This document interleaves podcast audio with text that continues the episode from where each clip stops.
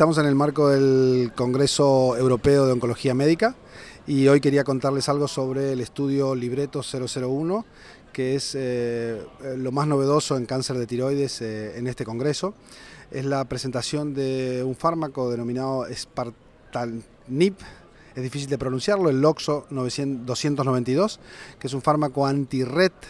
eh, como ustedes saben, en el cáncer de tiroides medular el gen RET está eh, mutado en un porcentaje altísimo de los casos, especialmente en la línea germinal, en los pacientes que tienen un cáncer hereditario, medular hereditario. También en, los eh, esporádicos, la mutación del gen, especialmente la mutación T918 eh, está presente. Y también ahora podemos saber de que en los cánceres eh, de tiroides eh, no medulares, esto es en los, tumores diferenciados de tiroides, en el 10 al 20% de, los, de estos tumores está también el gen alterado, esto es, en vez de estar mutado está fusionado y hay una fusión del gen y esto permite que exista un target nuevo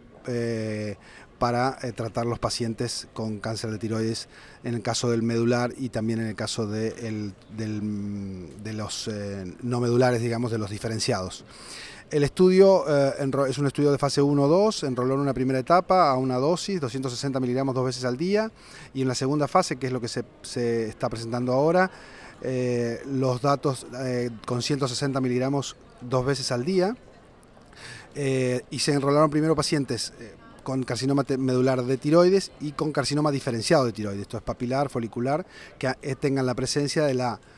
mutación en el caso de los medulares y de la fusión en el caso de los, em, de los diferenciados. La presencia, como decía antes, de la mutación en el caso de los medulares es de más del 90% en los hereditarios y eh, alrededor del 60% en los esporádicos. Y en el caso de los, los, no medulares, esto es de los diferenciados, es alrededor de entre el 10 y el 20%. Lo interesante de, esta, de este fármaco es que produce unos porcentajes de respuesta muy elevados. En el caso de los, de los medulares supera el 50% en aquellos que hayan recibido bandetanib o eh, cabosantinib previamente y en los que no han recibido ni, ni cabosantinib ni bandetanib las respuestas llegan al 59% de los casos. Y en el caso de los tumores diferenciados de tiroides eh, también la respuesta supera el 60% del de, eh, porcentaje de respuesta, con lo cual